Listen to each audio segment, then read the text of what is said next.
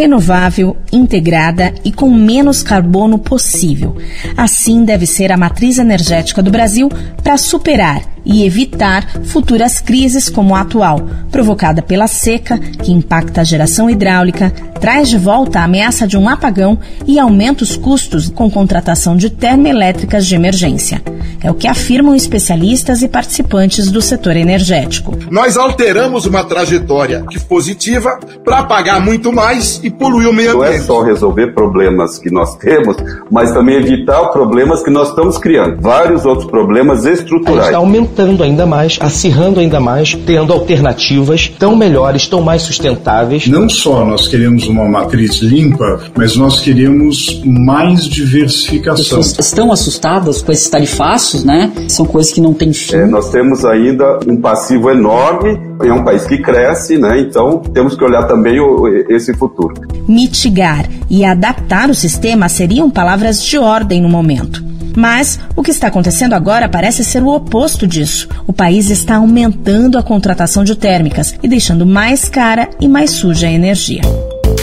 Falta de planejamento e governança aparece entre as causas para a crise atual, é o que apontam analistas, que também discutem os entraves para o aumento da participação das fontes renováveis na geração de energia. E quando o assunto deixa o campo técnico, passa para o político, surgem distorções no horizonte. Recentemente, a chamada medida provisória da Eletrobras, aprovada no Congresso Nacional, determinou de forma mandatória a construção de 8 mil megawatts de termoelétrica de gás natural que vão precisar operar quase sempre no país. Embora menos poluente, o gás natural é defendido por estudiosos do setor apenas como combustível de transição para uma matriz energética limpa. Portanto, o cenário atual traz inúmeras incertezas. As decisões tomadas hoje estão modificando e sujando a matriz energética brasileira? Isso pode afastar o país da meta que a nação assumiu internacionalmente de reduzir em 50% as emissões de gases do efeito estufa até 2030 e atingir a neutralidade de carbono até 2050? Que impactos no bolso do consumidor terá a maior contratação de termoelétricas? Estamos solucionando problemas do sistema provocados por escolhas do passado ou gerando novas crises para o futuro. Eu sou Marcela Guimarães e te convido a acompanhar esse debate no quarto episódio do podcast Caminhos da Energia.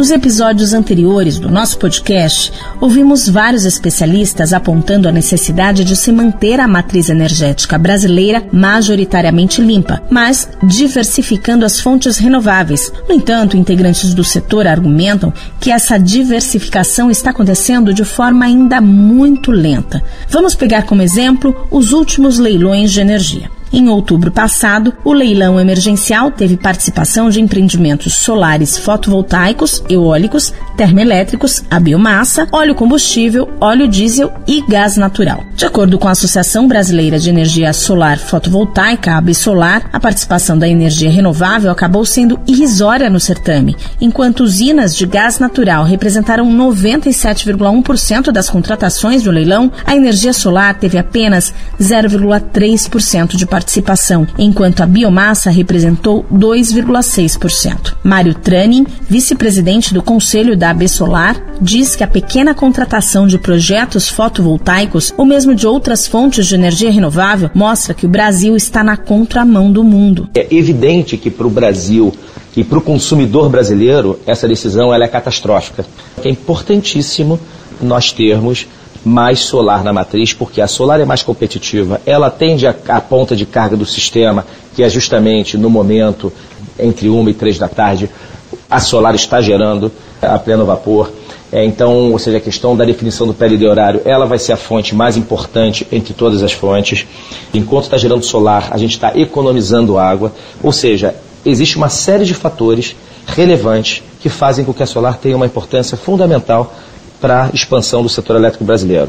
Então, eu acho que o Brasil está indo numa direção equivocada, contrária ao mundo inteiro, que o mundo inteiro agora você vê os Estados Unidos, através do Biden, investindo cada vez mais em fontes renováveis, especialmente na solar, China pegando o mesmo caminho, ou seja, o Brasil vai na contramão é, do mundo e na contramão do racional é, de sustentabilidade do racional econômico em deixar de investir nas fontes renováveis, em especial na solar. E o que a contratação de mais termoelétricas pelo Brasil significa para o consumidor? Segundo o Training, energia mais cara do que temos hoje para um futuro próximo e que vai impactar o setor produtivo brasileiro. Energia é um fator, especialmente para grandes consumidores e tal, é um fator preponderante, é uma rubrica de custo importantíssima. O Brasil, ele é um país que, infelizmente, não tem uma indústria competitiva, dentre muitas razões, por causa do custo da energia. E a gente está tá aumentando ainda mais, acirrando ainda mais o preço da energia ao contratar térmicas tão caras, tendo alternativas tão melhores, tão mais sustentáveis e que entram muito mais rapidamente em operação do que essas térmicas que foram que estão sendo contratadas. De acordo com o representante da AB Solar, hoje a energia fotovoltaica representa 2% da matriz energética, mas há potencial para muito mais. Os números são pífios, são irrisórios. Qualquer país com, um, com três vezes menos fatores de radiação solar do que o Brasil tem tem dois dígitos de, de, de, capacidade instalada. E nós, no Brasil, com esse recurso todo, temos apenas 2%. Nós temos, nos últimos leilões, praticamente 100 gigas cadastrados de fontes renováveis. A gente hoje tem, com DRO emitida na ANEEL, mais de 100 gigas de, somente em projetos solares. Ou seja, existe o apetite pelo lado do investidor de construir e de botar operando para ajudar o sistema brasileiro a sair dessa crise. O problema é que você não vê pelo lado é, é, da demanda né, e, e pelos sinais que muitas vezes saem do governo nessa seleção de, de tecnologias, de que realmente o investimento na fonte solar é prioridade. Decisões tomadas no passado, falta de planejamento e questões de governança estão entre os motivos que têm sustentado não apenas o alto preço da energia, como também as crises recorrentes dos últimos anos. É o que diz o professor e pesquisador Hildo Sauer, do Instituto de Energia e Ambiente da Universidade de São Paulo. Temos recursos naturais, temos recursos tecnológicos, temos capacidade humana. O que falta, então, para simplificar, é governança. Isto é, de 2012 para cá, nós produzimos cerca de mais de 500 terawatt-hora em usinas térmicas. E isso nos custou mais de 200 bilhões de reais. Que, se a gente tivesse convertido em usinas eólicas, por exemplo, teria permitido fazer cerca de 40 mil megawatts, que operariam ao longo da vida útil delas, que é 25, 30, 40 anos dependendo como é. Nós operamos térmicas em grande monta, onde só combustível tem custado mais de 200 reais o megawatt-hora, chegando a 1.200, 1.300, 1.400 às vezes. Portanto, aparentemente, apesar do discurso público em favor das renováveis estar presente, nós alteramos uma trajetória que foi construída não intencionalmente, mas positiva, para pagar muito mais e poluir o meio ambiente. O que nós podemos fazer é combinar usinas eólicas, hidráulicas e uh, a fotovoltaica. E o Brasil tem de novo.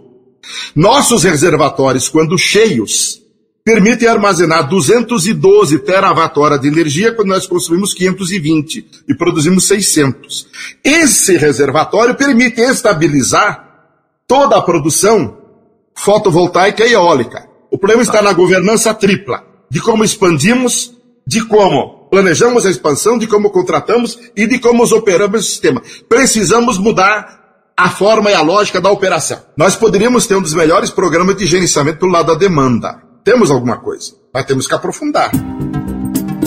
Professor Gilberto Januzzi, titular em Sistemas Energéticos da Faculdade de Engenharia Mecânica da Unicamp, alerta para as mudanças climáticas e o aquecimento global como mais um ponto de preocupação em relação ao consumo de energia, que tende a aumentar no país. Mudanças climáticas também estão, estão alterando, é, principalmente, a necessidade de, de ar-condicionado. Né? As, as projeções que a gente tem é, pelo IPCC vai ser um dos países que mais vai sofrer também com essa questão de aquecimentos locais. Né?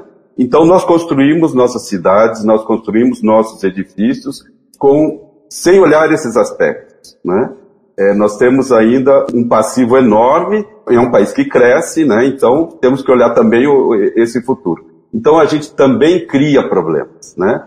Então, no, o que eu queria chamar atenção é não é só resolver problemas que nós temos, mas também evitar problemas que nós estamos criando. Né? Nós estamos criando para frente vários outros problemas estruturais. Né? A, a, a, questão de governança, esse é um problema, mas não, só é, não é só isso. São, é um, são vários mecanismos né, de política pública, de mecanismos de, de incentivos, né, de financiamentos que precisam ser ajustados né, para que a gente é, consiga compatibilizar, né, ou colocar essa, essas tecnologias tanto de oferta, né, como de demanda, né, porque a gente está ainda produzindo ar-condicionados horrorosos, ineficientes, geladeiras. Há progresso, mas temos que fazer muito mais nessa área também.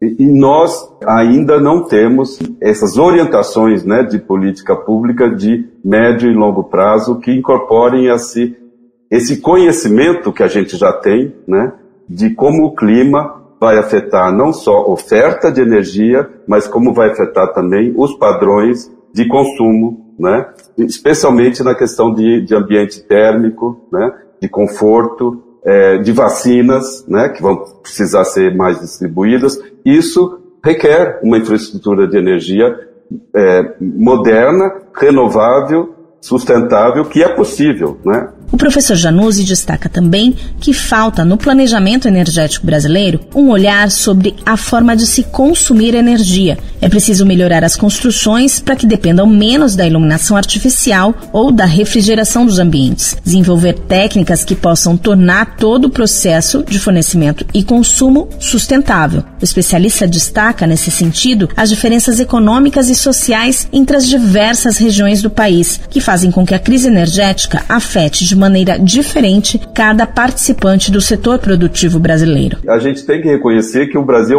é um país muito desigual, né?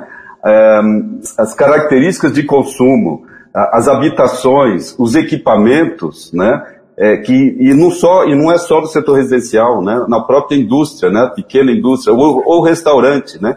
Tem restaurantes que têm câmeras frigoríficas de última geração e tal, tal, tal. Outros não, né? A maneira como a gente está crescendo com o nosso consumo de energia, ele está só acentuando problemas, né? Que a gente precisa também é, resolver, né? Então a gente criou lá no, no, na, na, outra crise que nós tivemos lá atrás, criamos um, um comitê para gerenciar é, é, padrões técnicos né, de, de, equipamentos. Isso vai e volta, né? Tem horas que isso é, é levado mais a sério, tem horas que não, e a gente tem que ter uma política, porque isso também é ciência e tecnologia, isso também é você modernizar nossas indústrias, é você criar é, um filtro né, para que coisas ruins não entrem né, no país e que a gente exporte também a alta tecnologia, que a gente seja capaz de fazer isso. Né? Não é só negócio, ele tem um aspecto social, tem um aspecto de pesquisa e desenvolvimento. Né? O Brasil é um dos poucos países que destina recursos apreciáveis para o nosso orçamento em pesquisa em, na área de energia, né? e a gente tem que fazer com que isso funcione. Além da preocupação com a eficiência energética e ambiental, o impacto social da geração de energia também tem sido objeto de discussão no setor. O economista Gessner Oliveira, da consultoria GO Associados, coordenou um estudo sobre os impactos socioeconômicos e ambientais da geração de energia eólica no Brasil, de 2011 a 2019. Ele explica que os investimentos feitos em parques eólicos, a renda paga a famílias para o uso da terra e o desenvolvimento econômico provocado nos municípios que recebem esses geradores somaram ganhos econômicos em torno de 262 bilhões de reais e mais de 490 mil empregos por ano em média. Gessner Oliveira acredita que a energia dos ventos e do sol pode chegar a 30% de participação da matriz energética brasileira até 2030. Não só nós queremos uma matriz limpa, mas nós queremos mais diversificação. É, nós hoje dependemos muito da energia hidrelétrica, o que naturalmente nos torna muito dependentes do regime de chuvas. Então é muito importante que haja um, esse aumento é, tanto da energia eólica quanto de outras fontes. Eu diria, eu costumo uh, falar muito em 30 em 30, quer dizer, eu acho que a, a participação da eólica e solar, por exemplo, no conjunto da matriz, deveria chegar a 30% a exemplo de outros países, e, e isso em 2030. Quer dizer, é um horizonte razoável para se aprofundar isso. E esses impactos socioeconômicos que nós uh, vimos uh, chegando, uh, não que necessariamente tenha que ocorrer nas regiões mais pobres, mas a verdade é que nós temos mais vantagem comparativa para a energia eólica em estados com IDH menores, assim, grosso modo. Consequentemente, isso desconcentra a renda, tanto do ponto de vista regional quanto do ponto de vista de faixas de renda. Enquanto os participantes do setor energético e acadêmicos tentam encontrar saídas para a crise, quem está na ponta, o consumidor, busca soluções eficientes e acessíveis. A procura por serviços de assinatura de energia solar tem crescido de forma acelerada nos últimos meses, de acordo com a associação que representa o setor. No modelo, o usuário faz uma espécie de aluguel de parte de um empreendimento solar e recebe os benefícios da geração diretamente na sua conta de luz. Alexandre Bueno, da empresa de energia solar compartilhada Sunmob, explica que não é preciso nenhum tipo de investimento ou manutenção e o serviço pode ser usado por residências, comércios, indústrias, proprietários rurais de pequeno e médio porte. O modelo é de uma usina de até 5 megawatts pico, que está localizado em um terreno remoto, com boa irradiação e boa conexão à rede da distribuidora. E essa, essa usina ela gera energia né, para a rede da distribuidora e créditos que podem ser abatidos né, por qualquer cliente da área de concessão da própria distribuidora. Então, a Samob tem uma usina em Porto Feliz e clientes em Santos. Né? Essa modalidade ela tem feito com que a energia solar chegue em edificações que, onde tecnicamente ela seria inviável, seja pelo sombreamento, seja pela inviabilidade aí em função da irradiação, seja pelo tamanho da área e seja pelo fato do, do proprietário do, do da edificação né, não ter é, o capital para fazer um investimento num sistema aí de, de telhado, né, que a gente chama de geração local. Bueno lembra que, diferente do passado, quando não havia tecnologia disponível para driblar um possível apagão, os consumidores hoje têm acesso ao sistema fotovoltaico que pode funcionar como um seguro de abastecimento. Preços mais acessíveis também estão estimulando o crescimento desse setor. De fato, nós temos observado um aumento significativo na, nas procuras, né? É, por, por esse modelo de geração compartilhada. E isso se deve à questão de preço, obviamente, as pessoas estão assustadas com esses tarifaços, né? São coisas que não têm fim e até ilógicas, né? Porque nós acabamos de passar por uma pandemia, a economia parou, né? É, nós ainda não vivemos um período de boom econômico e a tarifa só sobe, né? Na Samob posso dizer que tem aumentado esse, esse, esse, esse interesse em 40% nos últimos três meses. O serviço de energia por assinatura está crescendo em diversos municípios no país e pode representar uma economia de até 22% para o consumidor. Quem defende destaca que, além de uma energia mais acessível, o consumidor adere a um modelo de geração sustentável e, dessa forma, pode até pleitear financiamentos diferenciados em instituições financeiras que apoiam um modelo de consumo energético. Você acabou de ouvir mais uma produção do Estadão Blue Studio.